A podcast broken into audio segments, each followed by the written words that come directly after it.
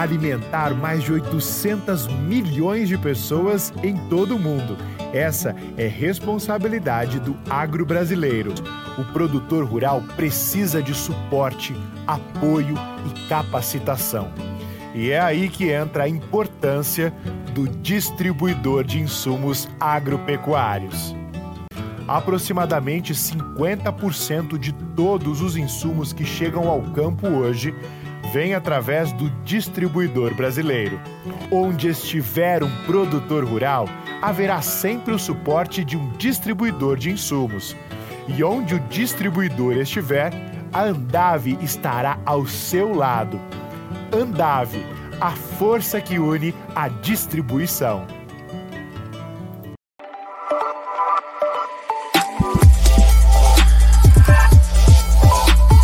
Olá, meus amigos e minhas amigas do site Notícias Agrícolas, nós do Conexão Campo Cidade, nesse período de festas e férias, nós faremos a reprodução dos melhores momentos dos debates que nós tivemos em 2022, para que você, nosso parceiro, nosso fiel ouvinte, que está toda segunda-feira aqui conosco, não fique sem conteúdo e sem assuntos interessantes para você poder assistir aqui no nosso canal. A gente fica muito feliz com a presença de vocês e, e é muito prazeroso para nós essa convivência semanal que nós temos. Queremos também aproveitar a oportunidade e desejar um Natal cheio de paz, amor, Jesus no coração e que 2023 venha com muita coisa boa, com bons negócios, com muita saúde, muita coisa positiva, para que a gente possa continuar fazendo o agro brasileiro crescer e, consequentemente, ajudar o nosso país a se desenvolver. Um abraço a todos e um bom programa. Diante da nossa dependência, da dependência brasileira dos fertilizantes importados da Rússia, essa, esse plano nacional de fertilizantes ficou em evidência e foi um dos temas, portanto, que o nosso time aqui é, decidiu ser pauta dessa conversa, tamanha importância. Não é, professor Roberto? Gostaria de passar a palavra para o senhor. Obrigado, querido. É isso mesmo, Polidor, tá? Você falou, o Plano Nacional de Fertilizantes já era uma coisa importante, já era uma questão emergente para o país, mas a guerra, a invasão da Ucrânia pela Rússia, transformou uma coisa muito mais poderosa. A pandemia já tinha determinado uma, um aumento de preços dos produtos agrícolas que fez com que produtores do mundo inteiro buscassem áreas maiores, mais demanda por fertilizantes, mais demanda por defensivo, máquinas agrícolas, por crédito, ou seja, os fatores de produção foram demandados. Já estava já estava com os preços alterados em relação à, à, normalidade. De repente veio essa, essa invasão da Ucrânia, complicando muito mais o assunto. Então, Polidoro, a ideia é a gente começar aqui, você falando um pouquinho sobre o plano. Você trabalhou ativamente nisso, uhum. com a Embrapa sempre ajudando bastante nessa posição toda. Então, eu queria ouvi-lo um pouco sobre o que é a essência do Plano Nacional de Fertilizantes e que resultados se espera dele. Por favor. Certo, ministro. Olha, a, a, o Plano Nacional de Fertilizantes ele tem o propósito né, de resolver duas questões primordiais que tanto afligem o, agro, o, agronegócio e a economia brasileira.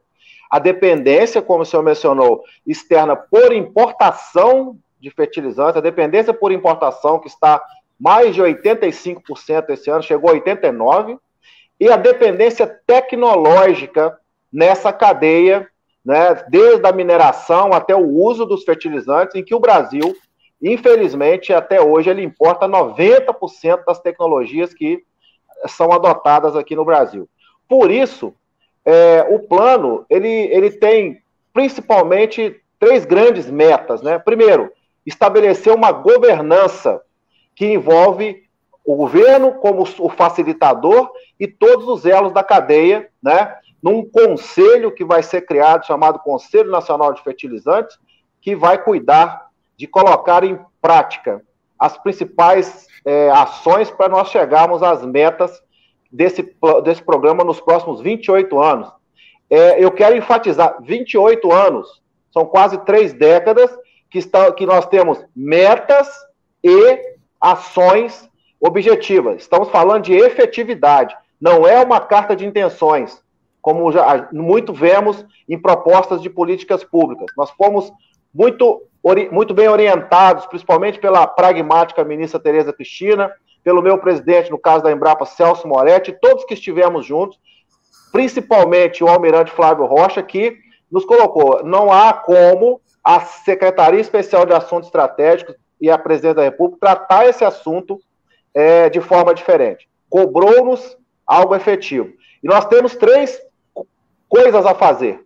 Primeiro, melhorar o ambiente de negócios, né, né ministro? Porque, né, Tejão, porque nós, nossa indústria de fertilizantes encolheu o que encolheu, né, nos últimos 20 anos, porque nós não tínhamos ambiente de negócio para que se fizesse investimentos vultuosos que a indústria precisa, que a pesquisa mineral precisa.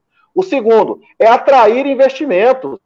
Nós fizemos um trabalho prévio já e nós descobrimos que no Brasil tem uma, entre 20 e 40 projetos que poderiam colocar o Brasil numa situação de produção de fertilizantes imensamente melhor e diferente, que estão todos com problema. Alguns deles é a questão de licenciamento ambiental, outros é a questão de falta de um recurso, né, uma, uma capacidade de investimento, e as indústrias é, que atuam aqui no Brasil, as grandes multinacionais, olham para o Brasil o seguinte: eu não vou produzir lá, eu vou produzir aqui e importar para lá. Então nós temos que mudar isso. E a terceira é que é a, a, a paixão da Embrapa, que é a paixão que nós temos de, de dizer que a agricultura brasileira é movida à ciência, é o fundamento, porque por três décadas se uma, uma, política de Estado dessa não tiver a base da ciência, tecnologia e inovação e a sustentabilidade, agora, né, que entrou para ficar né, nos nossos planos, é, é o outro, é o outro, é outra, grande meta. Nós, o Brasil hoje, ele, tá, ele está entre os 60, ele é o 74 país em inovação no mundo. É, em fertilizantes, nós não estamos nem entre os 20 melhores. E Coincidentemente, os grandes países produtores de, de, de alimentos são grandes produtores de fertilizantes, exceto o Brasil, e também são líderes em tecnologia. O Brasil, então, nós temos, por exemplo, uma meta de colocar o Brasil entre os cinco melhores nos próximos 15 anos. Então, o plano essencialmente é isso. É, é, é, algo que eu tenho certeza que o senhor participou conosco, né? Sabe como que foi construído, e nós vamos nos orgulhar disso em breve, né? E já tem ações imediatas aí que o Tejon sabe muito bem, já publicou hoje sobre nossa caravana. Estamos aqui para discutir sobre isso. Muito bem. Ok, Pedro, obrigado. Gente, o Tejon está acabando de chegar da França. Ele participou lá durante três semanas de um curso importantíssimo sobre agricultura global e alimentação no mundo todo, levando sempre a mensagem do Brasil.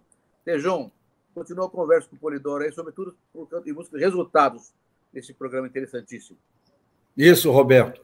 Olha, Roberto, Letícia, Carla, Polidoro, chegando lá da França. Agora tem uma coisa que tem uma coisa que nos orgulha, viu, Polidoro? Eu estava lá com alunos do mundo inteiro, de todos os continentes. E como é espetacular quando a gente tem a consciência íntima desse conhecimento que o Brasil possui, conhecimento que eh, nasceu fundamentalmente aí a partir dos anos 70, com tudo que a gente sabe eh, de Alisson Paulinelli, Cirne Lima, Roberto Rodrigues, empresários, empreendedores, como isso nos deixa, por um lado, orgulhoso e, por outro, muito conscientes de, da efetividade que a gente pode ter. Então, você, você está colocando essa base do Plano Nacional de Fertilizantes, que é um conhecimento. Parabéns a toda a Embrapa, Parabéns a toda a Embrapa, parabéns à Embrapa Solos. E eu queria que você me ajudasse a responder uma pergunta que tenho ouvido muito já quando cheguei no. Tá bom, mas o plano, como você acabou de falou, de falar, nós vamos ter médio prazo, longo prazo, etc. Genial, vamos investir agora nisso. A curtíssimo prazo, a curtíssimo prazo. Hoje, amanhã, eu fiquei fascinado com a ideia da caravana Embrapa Ferte Brasil. A gente sabe que tem muito desperdício, tem muita coisa que a gente pode evoluir, melhorar. Conta para a gente dessa ação pelo que eu estou sabendo, é uma ação que vai acontecer já. E ela tem que receber o apoio de todos os municípios do Brasil e de toda a mídia brasileira. E eu já estou engajado nessa aí. Mas conta para gente como vai ser a caravana Embrapa Ferte Brasil, Polidoro. Obrigado, Tejão. Bom, pelo próprio nome, né, caravana, né, nós vamos literalmente nos mobilizar, né, nossos especialistas da Embrapa nesse tema fertilizantes, né, e, tudo, e todas as áreas que estão no entorno dele, e vamos percorrer o Brasil de norte a sul, são mais de 30 localidades, é, vai atingir 90% do, da, do, da, das áreas que usam fertilizantes no Brasil, do fertilizante usado e corretivos, né? E a palavra de ordem é, da caravana, o, a, o, lema da caravana, ele é o seguinte: é aumentar a eficiência do uso dos fertilizantes e dos insumos para a nutrição de plantas no campo, né, em pelo menos 10% é, do que é hoje. É, porque nós não podemos hoje alterar o preço, vai, provavelmente vai continuar subindo né, o preço dos fertilizantes, tampouco nós podemos alterar o que está acontecendo fora do país em termos de é, riscos de abastecimento por conta principalmente agora da guerra. Isso não é possível a gente, de um curtíssimo prazo, imediatamente alterar. Agora, e está nas mãos de muitos outros players, né? Podemos dizer assim. Agora, no nosso campo, é nosso campo de jogo, você ir para o campo, juntar com os agricultores e discutir as boas práticas agrícolas, discutir as novas tecnologias e ajustar isso. Porque hoje o, o Brasil, do, de todo o fertilizante que nós usamos, e são mais de 40 milhões de toneladas, em torno de 40% é perdido de alguma forma. Ou vai para o ar, né, o nitrogênio, por exemplo, ou vai para a água, né, por erosão, lixiviação, etc. Né, ou ele fica fixado no solo, naquelas reações lá do fósforo, né, e tudo, e por isso não vai para onde ele deveria ir, nutrir as plantas, né? E com nós temos 70 anos de experiência em, em, em solos tropicais, nós dominamos profundamente isso, só que há aí é, lacunas na aplicação e na transferência desse conhecimento contínua. Então, uma caravana é importante que ela é um choque, né? ela é intensiva. Nós vamos ficar um ano, de abril a abril, dentro do, da, da fazenda.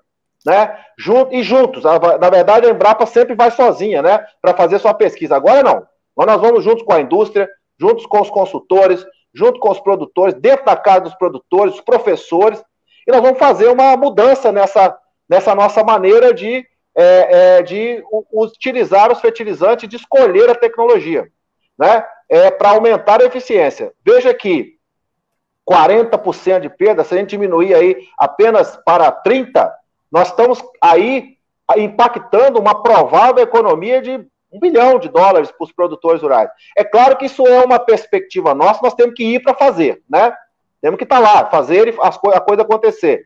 E quem sabe, por exemplo, é, nós podemos passar essa crise sem diminuindo o risco de perder produtividade caso não consiga se comprar a, a quantidade de fertilizantes adequada pelo preço e o agricultor vai ser obrigado a diminuir a dose. Então nós temos que estar lá para ajudá-lo a não fazer a, essa diminuição no lugar que não pode, simplesmente somente nos, nos lugares que pode.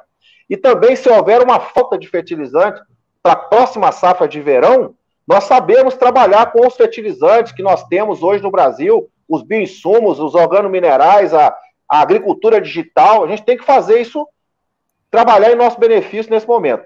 E aí, esperamos que a caravana deixe aí um legado, né? Que anos, nas safras seguintes ela rode praticamente autonomamente, sem precisar até da Embrapa fazer essa mobilização.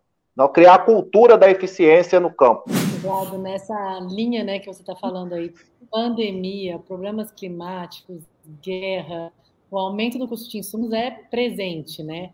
Assim como a insegurança alimentar também. Plantamos com dólar em patamares altíssimos e ainda não sabemos como é que a gente vai estar com essa taxa na hora da venda, né? Quais são os principais desafios que do agro que você pode apontar para esse ano? O que, que o produtor tem que se proteger? Como fazer? Olha, é, eu vou resumir e, de novo, ser o mais conciso possível, Letícia.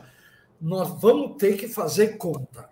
Essa história de plantar com o curto prazo, fala, pô, hoje está 2,4, eu vou plantar para danar. Quando você for colher, quanto é que vai estar o dólar? Qual é a perspectiva passada, a safra, na hora que eu for colher essa safra de verão? E quem vai ser o meu cliente? Porque nós temos agora, o Marcelo já colocou, e você, de certa 5 forma. 40, né, Eduardo? É, 5,40. Pois é, nós temos, nós temos aí ah, ah, ah, o que aconteceu, Letícia, para resumir rapidamente a você e a quem nos ouve e quem nos vê. Nós tivemos, nesses sete meses de guerra, nós tivemos dois momentos. No primeiro momento, não vamos esquecer que, além do problema do fornecimento da Rússia, que é importantíssima para o Brasil, quando eu digo Rússia, escute Bielorrússia também, né? ficamos sem cloreto.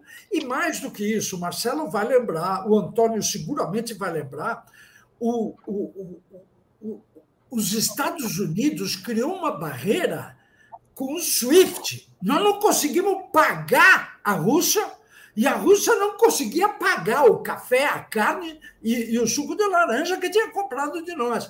O dólar foi interrompido nas transações internacionais. Mas depois você sabe como é que é brasileiro, dá um jeitinho. Mandava, mandava para a China, a China pagava a Rússia, e aí nós fomos reestabelecendo. Mas nós passamos três meses, logo do fevereiro, março, abril, sem saber como fazer comércio internacional. Houve, Letícia, esse é o efeito mais grave, houve uma desglobalização. A geopolítica, tanto de fertilizantes como do agronegócio, está completamente desmontada. Nós temos que remontar. Esse é o trabalho que a BAG está tentando fazer com os seus parceiros e todos os colaboradores. Agora, o preço de adubo, no primeiro momento, no primeiro dia subiu 120%. Ela fala: ah, não, mas o Brasil, nós tivemos uma excelente recuperação. Você pode fazer a recuperação que você imaginar que você nunca vai subir 120% no preço da soja, do milho e das carnes. Então, hoje, eu posso dizer a vocês, porque eu recebo semanalmente os preços das matérias-primas básicas, estou falando de amônia anidra, estou falando de ácido fosfórico, sulfúrico e tudo mais, tudo isso veio caindo, mas está longe de estar tá como estava no início da pandemia. Então, nós temos que tomar um cuidado, e o Marcelo uh, vai lembrar disso: o adubo não é só o problema. O problema é o frete marítimo. O problema é arrumar navio que queira ir para uh, o Mar Báltico buscar adubo. Mar Negro nem se fala, porque é zona de guerra. Não tem seguro agrícola que cubra, ou seguro agrícola, não, seguro marítimo que cubra, e nós aqui ficamos totalmente dependentes o consumo de fertilizantes, Letícia, para te fazer uma resposta rápida e dar um número para todos que nos assistem, que foi 45,8 em 2021, ano calendário, não estou falando em ano agrícola, no 2022 deve fechar 42,2. Está caindo o consumo de fertilizantes. Ora, se está caindo, nós temos que usar mais racionalmente. Respondendo mais uma vez a sua pergunta, Ô, Eduardo, já já nós vamos voltar nesse assunto da queda do fertilizante, tá? É, é, Antônio, é, a bola está com você. Marcelo, boa tarde para você, boa tarde para a Letícia, e uma, uma boa tarde muito especial ao nosso convidado, Eduardo Dyer, que eu sou fã do Eduardo, conheço o trabalho dele há bastante tempo, é, sigo bastante ele, leio bastante ele. E, e, parabéns, Marcelo, por ter trazido ele hoje para debater conosco. Mas não é porque eu gosto do Marcelo que eu vou aliviar as perguntas para ele, não. É, é isso aí, Antônio. Você... É por causa que eu gosto do Eduardo que eu vou aliviar as perguntas. Sim, vamos lá. E, e, e, Eduardo, eu quero. Eu queria fazer a seguinte discussão com você. É, é, nós, você elencou fatos, e contra esses fatos não há argumentos. Isso aconteceu de fato, assinamos embaixo de tudo que você falou. Só que também tem um fato as empresas, as multinacionais de fertilizantes tiveram lucros no segundo trimestre do ano de três dígitos. 600%, 400%, e elas já vinham com lucros de três dígitos já desde o último trimestre do ano passado. Ou seja, aconteceu tudo isso, é, alguém tinha que ganhar, né? Porque quando dá essas elevações, alguém ganha, claro. É, é, e eles ganharam, que bom para eles que fizeram isso, que tiveram essa vantagem. Só que eu estou preocupado com o seguinte cenário. Uh, esse, as, as, grandes empresas, elas, até porque são poucos fornecedores globais, uh, eles chegam lá para as revendas de insumo de ó, toma que o filho é teu, vai comprar, porque senão, se não comprar agora, não te, não te vendo mais.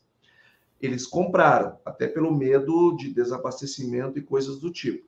Aí os preços caem para o produtor. Será que nós não vamos ter um segundo semestre é, desafiador para as revendas de insumo? Como é que você vê esse cenário? Até o primeiro semestre está claramente positivo. Nós vimos isso no dado de PIB do agronegócio divulgado agora para o CPEA e CNA, aonde mostra lá o, o, o, resultado do segmento insumos positivo no, no, no primeiro semestre. Mas e o segundo semestre? Como é que você vê a saúde dessas empresas? Antônio, olha, você pôs o dedo na ferida. Quer dizer, primeiro, esses fatos que a gente elencou até aqui levaram os preços de fertilizantes lá para cima. O Brasil aprendeu a comprar cedo para sair da sazonalidade habitual. Nesse sentido, alguns até fizeram boas compras. Eu estou falando pela ótica do produtor rural. Na ótica dos produtores de fertilizantes, das empresas, sejam elas multinacionais ou nacionais, tem muita gente que pode ter ficado de pé trocado. Por quê? Porque trouxe cloreto aos preços de fevereiro, março e abril, e agora o preço, por uma questão de demanda, não esqueça que o hemisfério norte para de comprar com o inverno. Nós, nós sempre recebemos um bom preço de de matéria-prima, porque nós entramos no contrapé do hemisfério norte. Mas deve ter gente que está fazendo a conta nos produtores de fertilizantes, marcas que comercializam no mercado nacional. Tem gente com muito estoque, tem gente que talvez que está desequilibrado em NPK, não estou falando ainda de outros fertilizantes que estão por aí. E, particularmente, Antônio, eu tenho, eu acho que é até objeto de uma outra segunda-feira nossa. Eu acho que as revendas de fertilizantes e de insumos e as cooperativas também vão ter uma dose cavalar de problema com esse refluxo do câmbio e vai sobrar produto no mercado. Quando sobra produto no mercado, o capítulo 2 dessa novela, já já conhece, quando o Canadá, a Rússia, tiver debaixo de neve, o adubo cai de preço dramaticamente. Eu não vou dizer que o frete caia na mesma velocidade, mas nós vamos ter isso. Respondendo a sua pergunta, Antônio, eles ganharam uh, uh, dinheiro realmente no primeiro semestre. Mas nós vamos ver balanços complicados no segundo semestre por uma questão de por quanto eu comprei e por quanto eu vou conseguir vender. Eu já havia comentado os 46 milhões, ou 45,8 milhões de toneladas de 2021 vai virar no 42. Bom, e o que, que aconteceu com o resto? O resto é diminuição mesmo de compra, o resto é uma mudança de perspectiva, tem um efeito colateral, é exatamente trabalhar com bioinsumo, com adubo orgânico, que sempre se falou mal, organomineral, adubo foliar, tudo está se transformando, porque o agricultor sabe fazer conta e não quer tomar o risco do cloreto, da ureia. Nitrogênio já caiu fortemente. Até porque o Brasil não consome muito nitrogênio, em comparação ao resto do mundo. Por quê? Porque nós somos o rei da soja. Quando eu falo em soja, é, eu estou falando em 0,2020, 2,2020. Eu estou falando em menos utilização de nitrogênio. Mas, em contrapartida, nós somos muito dependentes de cloreto de potássio. Antônio, o problema, a pergunta é, mas por que, que a Petrobras Fertilizantes saiu do mercado? Por que, que ela fechou e está querendo vender todas as usinas de ureia? Por que, que ela já vendeu nitrato de amônio em Cubatão? Por que, que ela está vendendo? Ela estava vendendo para os russos da Acron a planta de Três Lagoas. Não, ou seja, tem aí um movimento internacional. A Petrobras não consegue competir no mercado internacional. Assim como o cloreto de potássio, eu tenho o maior respeito por todos o Ministério da Agricultura, mas é insano imaginar que nós vamos resolver e achar cloreto de potássio no Brasil. Que dê para explorar, que dê para competir com o Canadá. E no dia que você preparar uma fábrica, uma fábrica, digo, mineração, flotação de cloreto de potássio, no dia que você inaugurar, que daqui a seis anos, vem a Rússia e joga cloreto na tua fábrica mais barato do que você produz.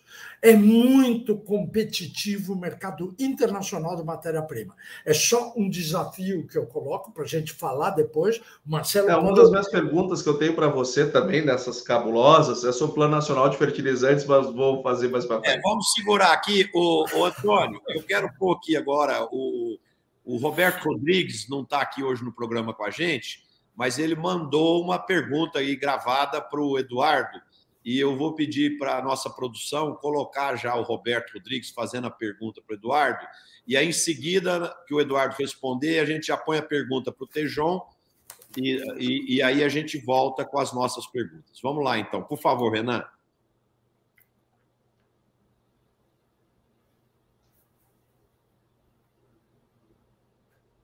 Bom, enquanto então não entra aí o, a pergunta do Roberto Rodrigues, você Eduardo no... Dyer, grande craque na área de insumos no Brasil, fertilizantes, defensivos, no agronegócio, um companheiraço de trabalho de muitos anos essa estrada do agronegócio brasileiro. Eduardo, eu vou fazer uma pergunta para você um pouco chata, mas é o seguinte: esse ano os preços de insumos subiram, fertilizantes dobraram de preço, mais que dobraram em alguns casos, houve um problema sério de abastecimento circunstancial, depois deu tudo certo. Todo mundo abastecido, não faltou fertilizante para ninguém. Então, eu queria fazer uma pergunta para você, difícil.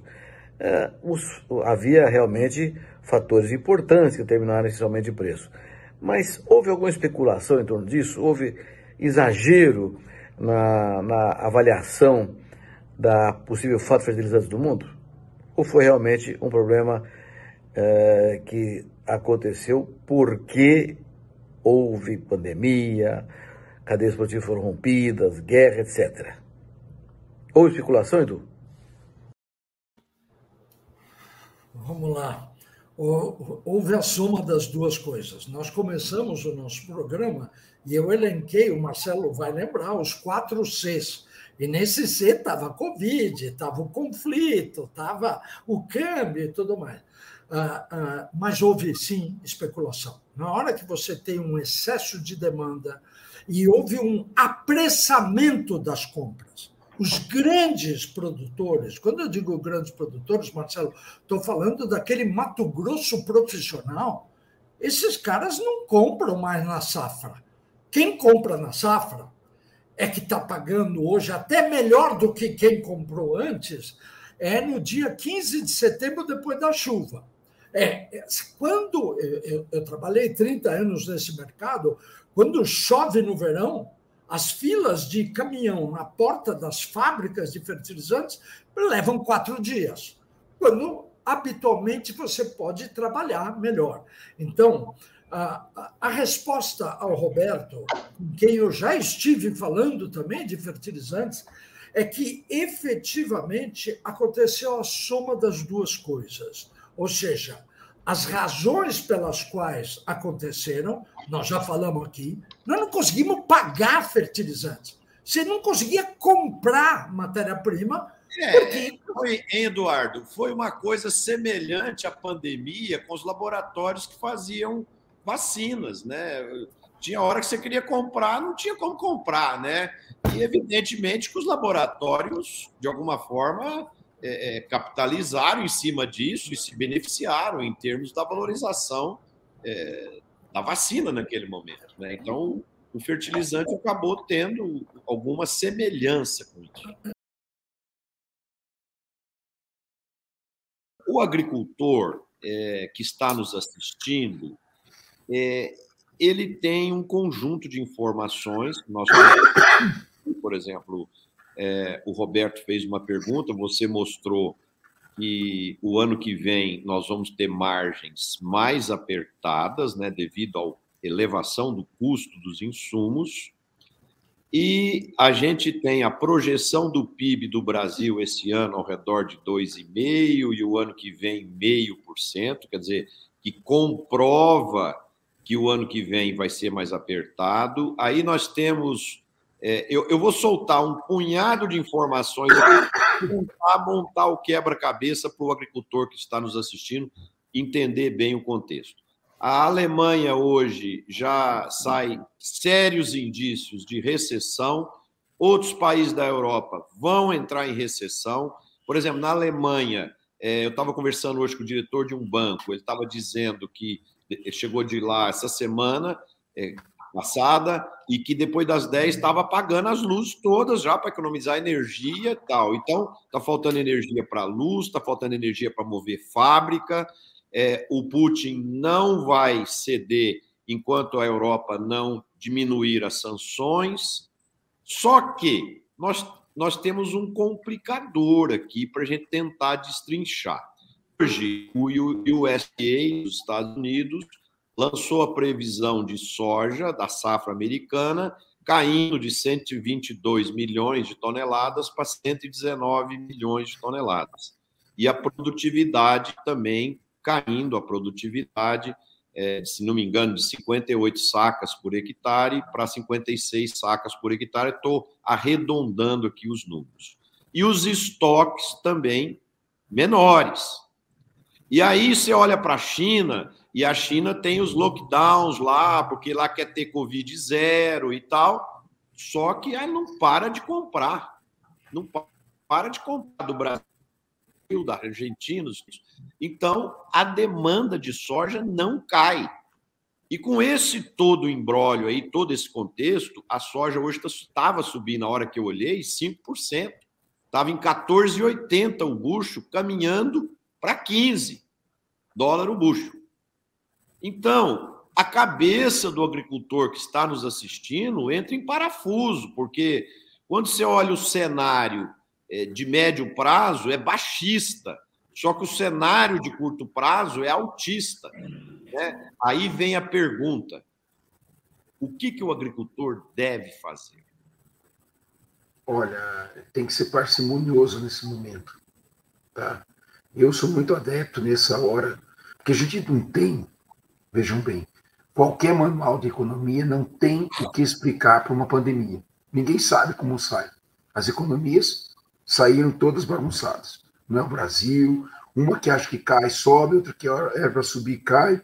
O mundo está bagunçado, os preços relativos estão bagunçados. Para complicar, vem essa guerra Rússia-Ucrânia, que é um complicador. Né? Agora, é importante a gente dizer que todas essas variáveis elas são numa direção. Os bancos centrais iniciaram um aperto monetário é receita normal para controlar a inflação. Então, puxar o consumo para baixo é uma tônica de todo mundo. Agora, quanto isso vai cair? Qual a intensidade disso? O nosso caso, no Brasil, a puxada do, do, do Banco Central começou cedo, então já começou a cair, vai começar a cair juros. Na Europa, começou mais tarde, e essa questão da dependência da energia de uma, de uma fonte só e de um país só tem um preço. Eles compraram energia muito barata, especialmente a Alemanha, durante um bom tempo, e acharam que poderiam ficar nisso. Né? Principalmente a Alemanha, que 68% dela é gás e óleo da Rússia. Não tem como sair dessa. E os carros na Europa se acostumaram a queimar diesel que vem da Rússia eles têm uma série de problemas que vão ser resolvidos. A, economia europeia é poderosa e, e ela vai se resolver isso rapidamente, mas tem um período de ajuste que vão ter que pagar. Então, o agricultor, olhando para esse cenário incerto, ele tem que firmar posição.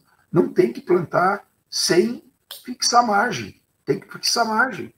Tanto para o produtor de milho quanto de soja, que tem isso à disposição. Não adianta querer especular com preço que não é ano para isso. Este ano não é ano para isso. Lógico que nós vamos escoar toda a produção de milho e soja, porque o Brasil produz um produto muito bom e tem custo competitivo com o mundo, mas as margens caem. Mas, hein, Sérgio, é, completando isso que você falou, depois nós vamos ouvir os outros colegas, mas é, quando dá essas janelas, né, igual está tendo hoje aí uma alta de 5% na soja, é, é, hora do agricultor olhar os seus custos e, e, e, tentar fazer fixações futuras parciais aí para ir fazendo um mix de preço legal, né? Porque essas janelas aparecem uma vez ou outra, né? Antônio, nós tivemos esses dias aí alguns momentos de soja a 200, 204 reais, e a soja agora começa a apresentar sinais de queda, é, principalmente pela queda do dólar, né, e também por algumas movimentações no mercado em relação ao preço das commodities. Hoje nós tivemos queda aí do preço do petróleo e tal. Que conselho que você daria aos agricultores que estão nos assistindo? É hora de vender um pouco de soja? É hora de segurar? O, o, o que, que você faria se você tivesse 10 mil sacas estocadas eh, na sua fazenda?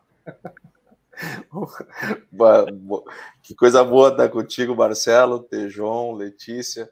Bom, já começamos com uma pergunta Uma pergunta da linha de cintura, né? Deixou Letícia. É, um prazer enorme estar com vocês aqui, coisa boa, aqui no ambiente de notícias agrícolas, com pessoas que eu tenho tanta admiração, como, como você, Marcelo, você, Tejon, você, Letícia, coisa boa estar aqui entre vocês. É, quero cumprimentar também a todos os internautas que nos acompanham do Brasil inteiro, coisa coisa maravilhosa esse, esse veículo do Notícias Agrícolas que nos aproxima de tantas pessoas.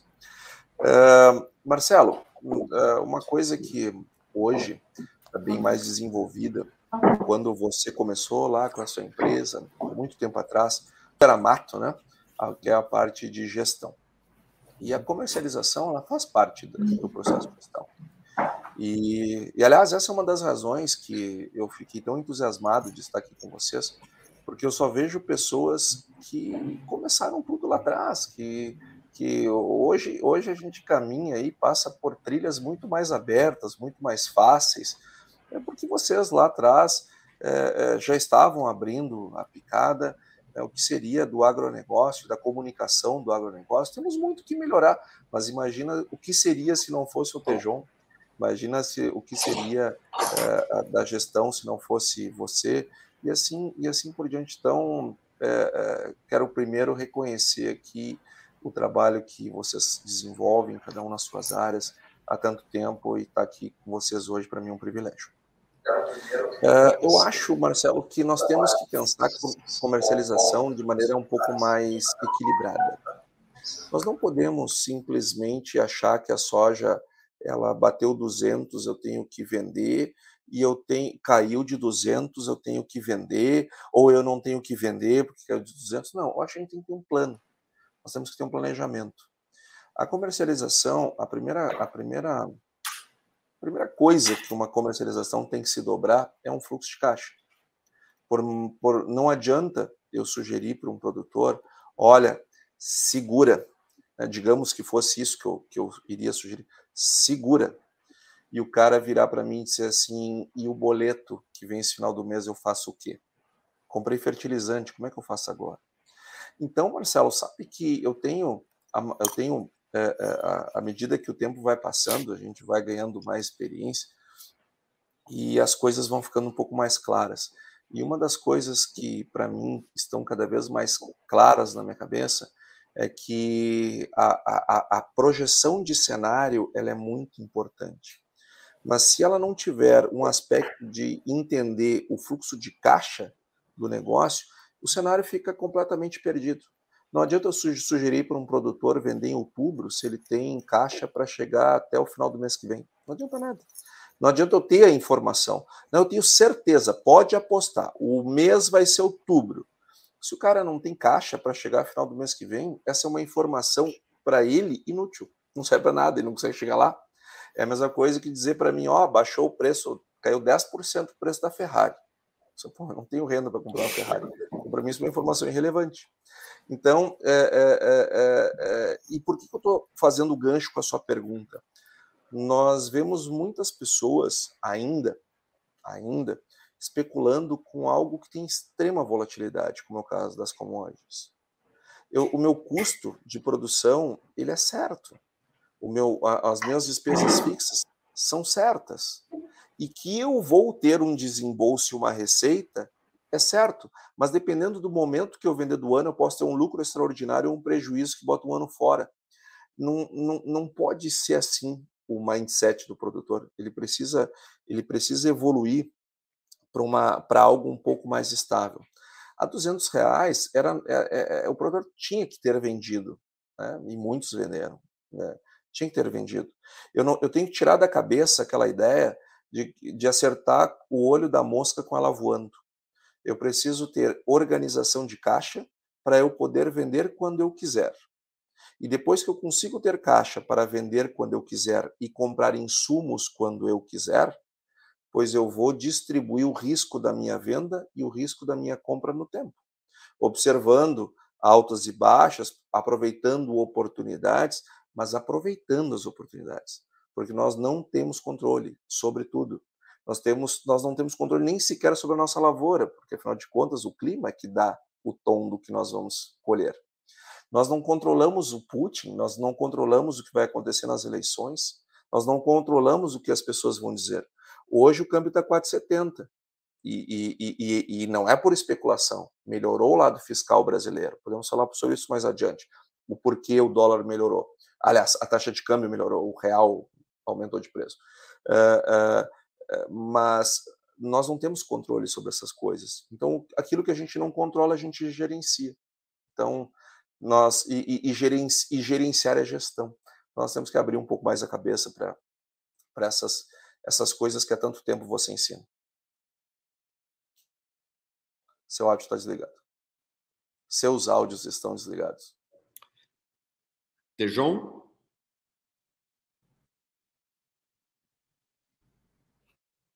Ligou. Ligou. Aldo, chegando? Chegando, né? Sim. Antônio, você, você, você é o cara da luz. Eu te admiro há muitos anos, assim que você falou aqui da, da Letícia, do Marcelo, da gente, você também é um cara que a, a, abriu picada aí, né? E você, você tem uma visão tão lúcida, sensacional o que você acabou de responder agora, o Marcelo. Eu me lembro de uma apresentação sua que não esqueci, e que você disse: cuidado, preços altos de commodity quebram o produtor. Você falou uma outra coisa, de cuidado com o estoque de ferro na sua propriedade. Está estocando ferro, cuidado. Me diga, me, me, me, me relembre disso, que eu acho que para os nossos aqui internautas, telespectadores, é uma aula espetacular. Você acabou já de dar uma introdução ótima para o Marcelo e fazer. Nego quebra, né? O nego quebra com essa coisa do, do, do, do preço. E outra, faz estoque de ferro. Essa eu achei genial também. E eu brincava, inclusive, que o cara podia morrer de tétano com tanto ferro na volta, né? Mas a, a, às vezes, Marcelo, João e Letícia, a gente tem que falar coisas duras, né? E a forma mais mais fácil de falar coisas duras é, é, é, do, é, é, tentando dar, dar, leveza através da, da brincadeira. Mas não, não tem brincadeira nenhuma, coisa séria os, o, o, essa ideia dos preços das commodities, quando eles sobem muito, eles têm variações muito, em um curto espaço de tempo, eles vão lá explodem, isso, isso gera muito risco, porque as coisas só saem dos seus preços médios e, e tem uma forte variação porque alguma coisa grande aconteceu. E essa coisa grande, assim como ele subiu, ele pode descer. E só que nós temos uma série de coisas indexadas nos preços das commodities. Os custos são indexados aos preços das commodities. E nós sabemos que às vezes o, o, o preço ele sobe de escada, né? E, uh, aliás, ele, é, é, sim, ele, ele, ele cai de elevador e sobe de escada. Então, nós sempre temos que ter cuidado com isso. E um ponto é, é, paralelo a esse, Tejon, é, é algo que nós temos lembrado, os produtores, que as pessoas não quebram em anos ruins. As empresas, elas não quebram em anos ruins. Elas quebram em anos bons. Você fecha a empresa no ano ruim. Você sai da propriedade lá, vende, é, é, é, não renova o contrato de arrendamento num ano ruim. Mas você não quebrou no ano ruim.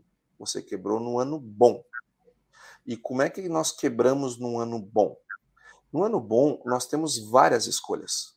Nós temos vários caminhos que nós podemos escolher. Nos anos ruins, nós geralmente não temos nenhum caminho a escolher. Bom, nós, nós só temos que ir aquilo que sobrou. E, e, se, e se nós pudéssemos guardar é, algumas, algumas opções dos anos bons para serem usadas nos anos ruins? É, como é, será que nós, a nossa vida não seria um pouco mais fácil? Por exemplo, vou, vou, dar um exemplo aqui do Rio Grande do Sul, só por questões, só, só por uma questão didática. É, eu, recentemente tive uma, uma, oportunidade de dar uma palestra numa região aqui do estado que vai colher muito bem, obrigado. Coisa boa, graças a Deus, vai colher muito bem. A, a, a região sul aqui do estado do Rio Grande do Sul choveu bem, é, é, tá, estão perto do porto, vendem melhor do que a média. Um ano ótimo. E eu trouxe a seguinte reflexão para eles. E se vocês não fossem colher? E se vocês estivessem igual aos colegas de vocês da metade norte do estado, que estão colhendo lá 10 sacos, 8 sacos, 20 sacos, como, como que estaria o seu negócio? Façam essa reflexão. Como que estaria o seu negócio? Se você tivesse no meio de uma estiagem agora e você tivesse um custo de produção que aumentou muito, logo as saídas do seu fluxo de caixa estão extremamente exigentes e as entradas do seu fluxo de caixa estão bem menores, porque a perspectiva é bem menor por conta da estiagem. Como é que você ia resolver esse problema? Se fosse com você. Bom, agora que tomou o choque de pensar, né? Puxa vida, minha situação estaria complicada. Tá, mas você não está nessa situação. Você vai colher bem, vai vender bem. O que, que você pode fazer com o resultado dessa safra para quando isso acontecer com você, porque vai acontecer com você, para que você não passe por isso que veio na sua cabeça agora.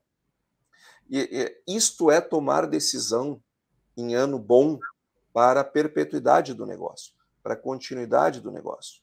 E aí eu trago um dado bastante conhecido, muito no meio urbano, mas no meio rural vale a mesma coisa.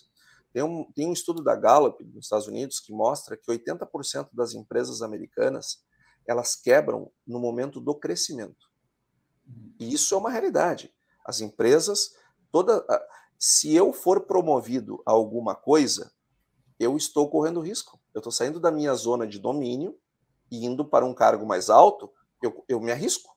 A história do ótimo vendedor que vira um péssimo supervisor uhum. é risco. Toda vez que eu uhum. saio da minha posição aonde eu domino e vou para uma, uma, uma para algo maior, eu estou assumindo risco. Como Antônio, empregado. Como empresa, é a mesma coisa. Toda vez que eu cresço, eu estou assumindo risco. Então, Pegando, que Hein, Antônio, só um detalhezinho que eu queria complementar aí no que você falou. Claro. É aquele conceito de abundância e escassez, né? Quando você tem um cenário de abundância, que é exatamente isso que você está falando, isso gera uma certa acomodação, gera aquela sensação, já estou classificado para a final, e aí é, vem a ineficiência, né? Porque dá aquela falsa sensação que está tudo bem. Agora, quando você tem um cenário de escassez, que você tem pouco, aí você vai cuidar de cada detalhe com muita atenção, tal, e você vai promover é, a evolução, o desenvolvimento, e você vai voltar de novo para a abundância. Né? Então, a abundância, como você mesmo está dizendo, é um perigo né, é, para toda a organização. Exatamente, Marcelo. Exatamente esse é o ponto. Eu, é, dito com outras palavras apenas, é, é nós dizermos o seguinte: estar prontos para o melhor cenário é uma barbada. O difícil é você estar pronto para o pior cenário. Mas você não tem como estar pronto para o pior cenário se quando você estava no melhor cenário, você não organizou o seu negócio para o pior. Você vai organizar quando para o pior? No pior? É claro que você não vai arrumar no pior. No pior, é. meu amigo, é, é, é, é, é granada sem pino rolando na sua sala. Então, tem que, tem que, organizar o negócio é quando as coisas estão bem. Por isso que eu, eu nós dizemos, Tejon, uh, os negócios eles quebram nos, nos anos bons, por conta das escolhas que são feitas nos anos bons. Se a minha escolha é comprar uma máquina que é mais do que eu preciso para impressionar o meu vizinho, ou pegar uma área que estava dando sopa ali paguei qualquer valor de arrendamento, porque é viável o negócio numa produtividade top, num preço acima de um preço recorde, bom, eu estou me preparando para o melhor cenário. Assim tudo vai funcionar. Mas e quando eu tiver uma estiagem, quando eu tiver uma crise de preço, quando eu tiver uma crise de crédito, como é que o meu negócio vai performar?